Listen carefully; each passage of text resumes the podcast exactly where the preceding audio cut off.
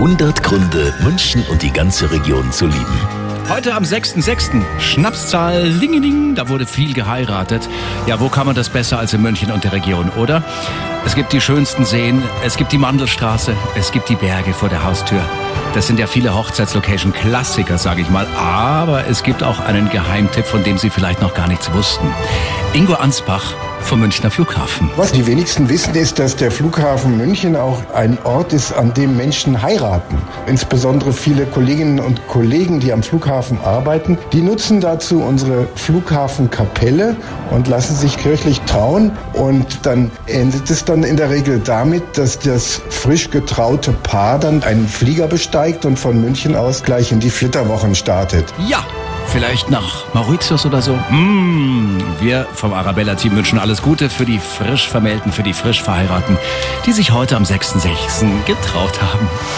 100 Gründe, München und die ganze Region zu lieben. Eine Liebeserklärung an die schönste Stadt und die schönste Region der Welt.